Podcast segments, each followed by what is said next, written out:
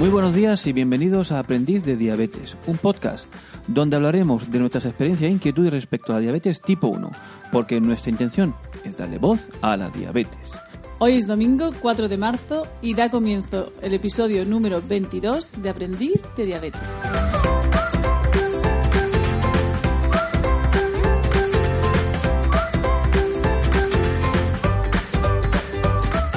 Esta semana tenemos un programa diferente. Y es que las chicas se han tomado el día libre y me han dejado al frente del episodio de esta semana. Así que empecemos.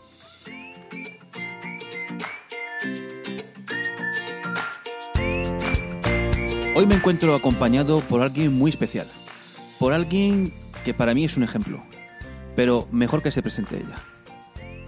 Hola, soy Rosa, mamá de María y de un solecito que se llama Maribel. Buenos días a todos.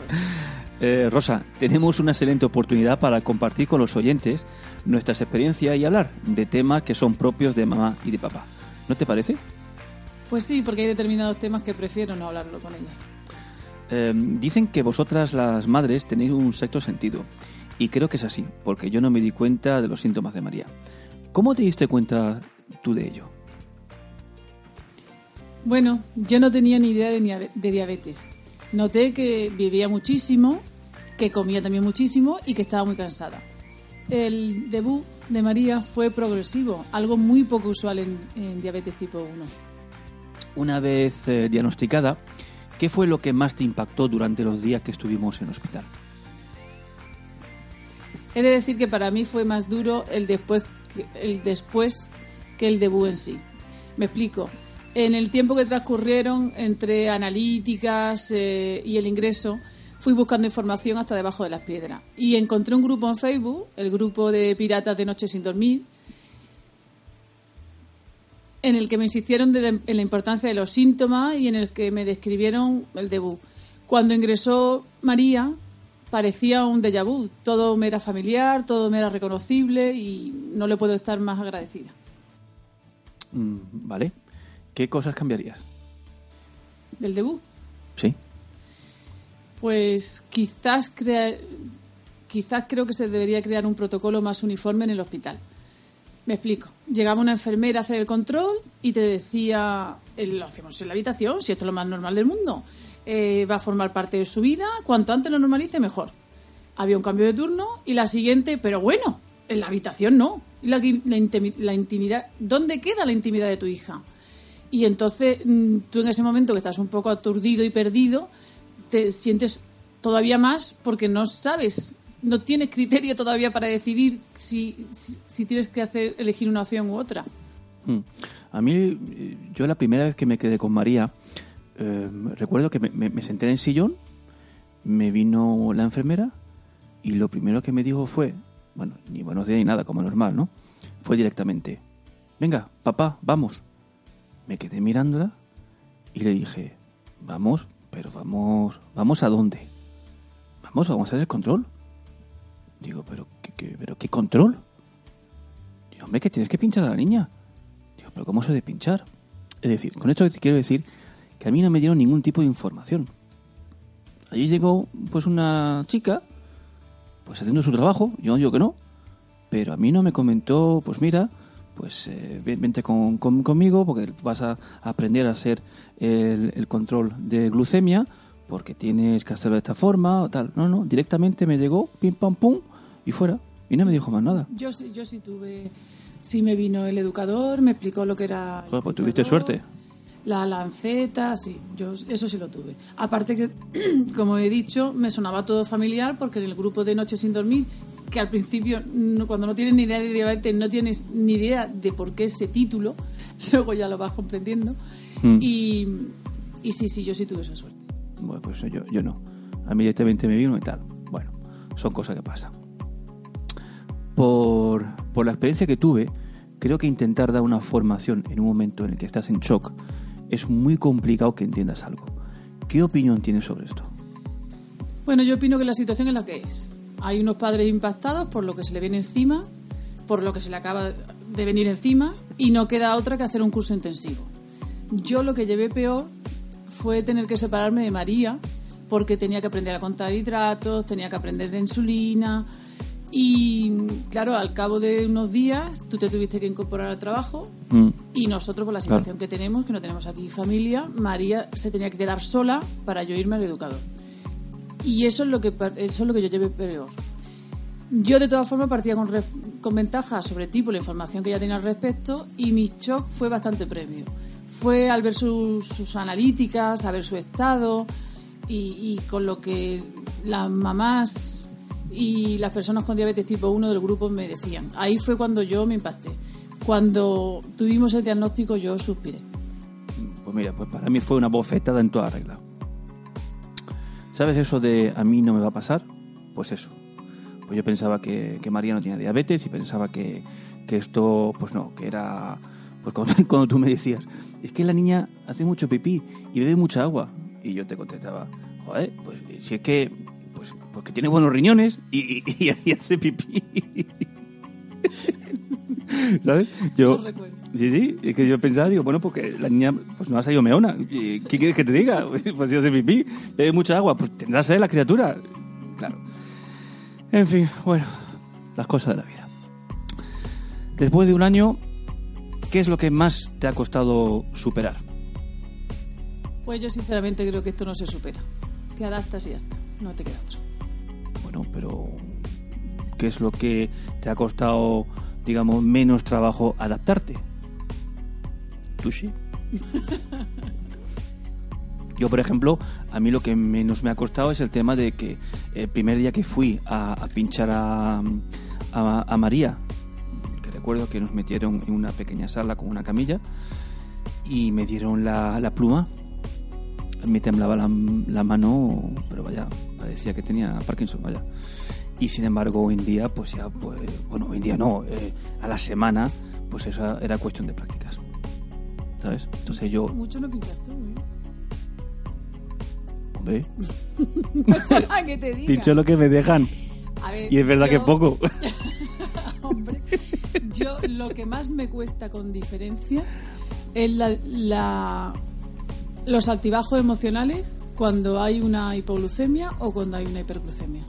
Cuando hay una hipoglucemia, María se pone muy triste, muy triste, muy triste, se pone a llorar, no tiene consuelo y cuando está muy alta eh, está súper enfadada, está, te contesta mal, está gritando y, y asumir que eso forma parte de, de la hipo y de la hiper y que en el momento que entre otra vez en rango vuelva a ser la niña dulce que es, es lo que más me ha costado con diferencia. Más que los pinchazos, más que la comida, más que no dormir, más- eso es lo que más. Qué máquina. ¿Vale? ¿Vale?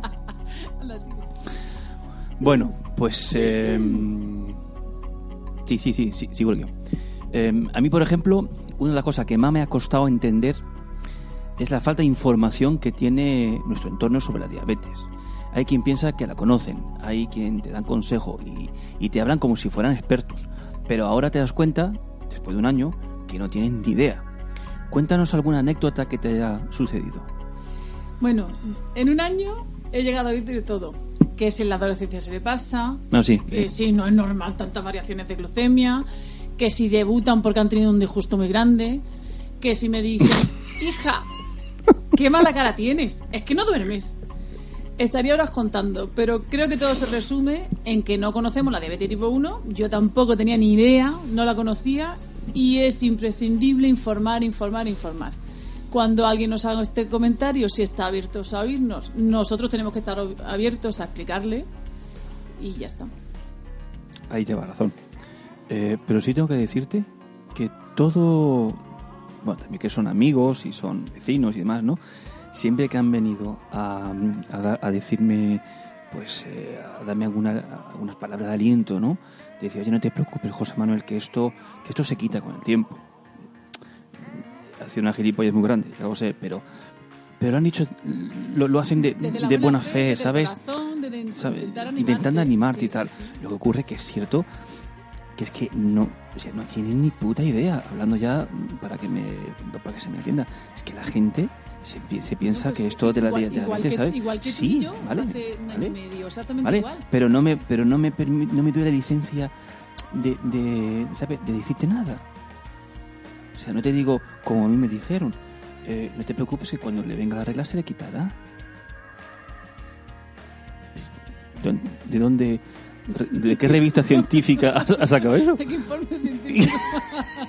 Cuando venga la regla se le quitará. bueno, ¿Sabes?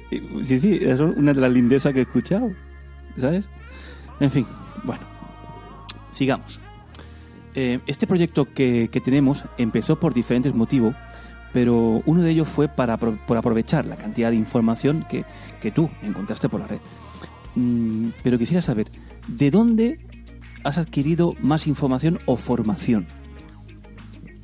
pues mm, creo que de las madres con hijos con diabetes tipo 1 y de las personas que tienen diabetes tipo 1. He aprendido más de los grupos de padres en de las redes sociales que en cualquier otro lugar. También he de decir que, las, que en Internet hay mucha información errónea también, muchísima. Yo al principio me metí en todos los grupos que encontré que ponían diabetes y luego me encontré, si le das unas hojitas de laurel con no sé qué, Ah, sí, pasará". eso también lo he leído. Ahí, fuera, fuera. Entonces te tienes que quedar con los que son rigurosos y serios. Y siempre teniendo en cuenta que la, que la diabetes, tú llegas, tu endocrino, tu educador, te da la información, la teoría. Pero luego hay un, hay un día a día, 24 horas, 7 días a la semana, con un entrenamiento.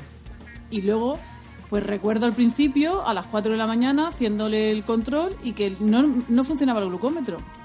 Y recuerdo de tirar el glucómetro.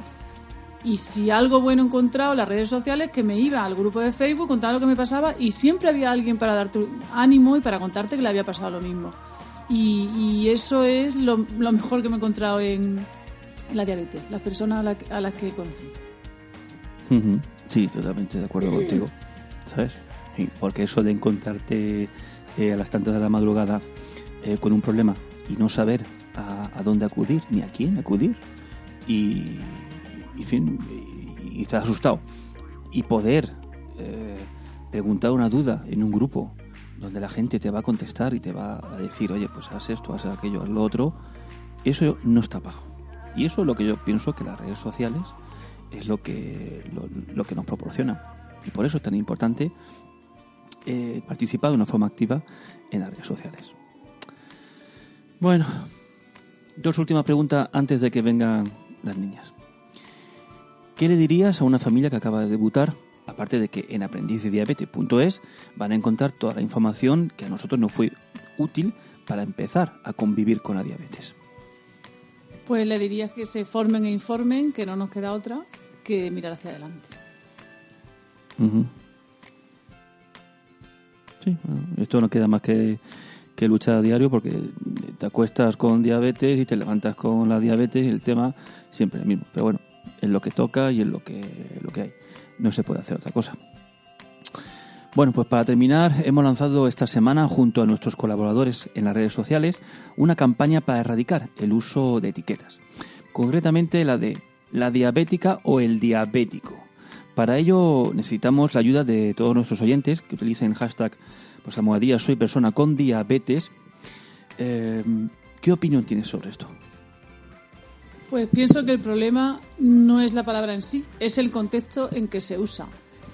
Claro que mi hija es diabética, pero no es la diabética, como he escuchado en algún cumpleaños o en algún Sí, sí, el menú de la diabética. Sí, el menú, bueno, incluso en el hospital.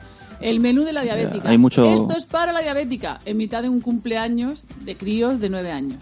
Entonces, por ahí sí que no paso. Por supuesto que mi hija es diabética, pero no es la- lo que le define. Mi hija es María y vive con diabetes. Punto. ¿Tú sabes lo que pasa? Que hay mucha cabra y, mu- y mucho macho cabra suelto. Y eso también hija. bueno, pues eh, esto llega ya a su fin. Espero que os haya parecido interesante escucharnos y os animo a enviarnos vuestros testimonios o anécdotas para compartirlo con todos nosotros. Eh, Rosa, ¿cierras tú el programa? Pues sí, yo quisiera dar las gracias al- a todo el grupo de Noches sin Dormir, a todas esas personas que tanto me han ayudado y me ayudan. Y quería deciros que podéis enviarnos un mail con vuestros comentarios y sugerencias a info@aprendizdiabetes.es. Gracias. Y no se olvide escuchar nuestros dos nuevos programas, La enfermería del sacarino y La dieta del espejo. Gracias por escucharnos y recuerda, demos voz a la diabetes. Adiós.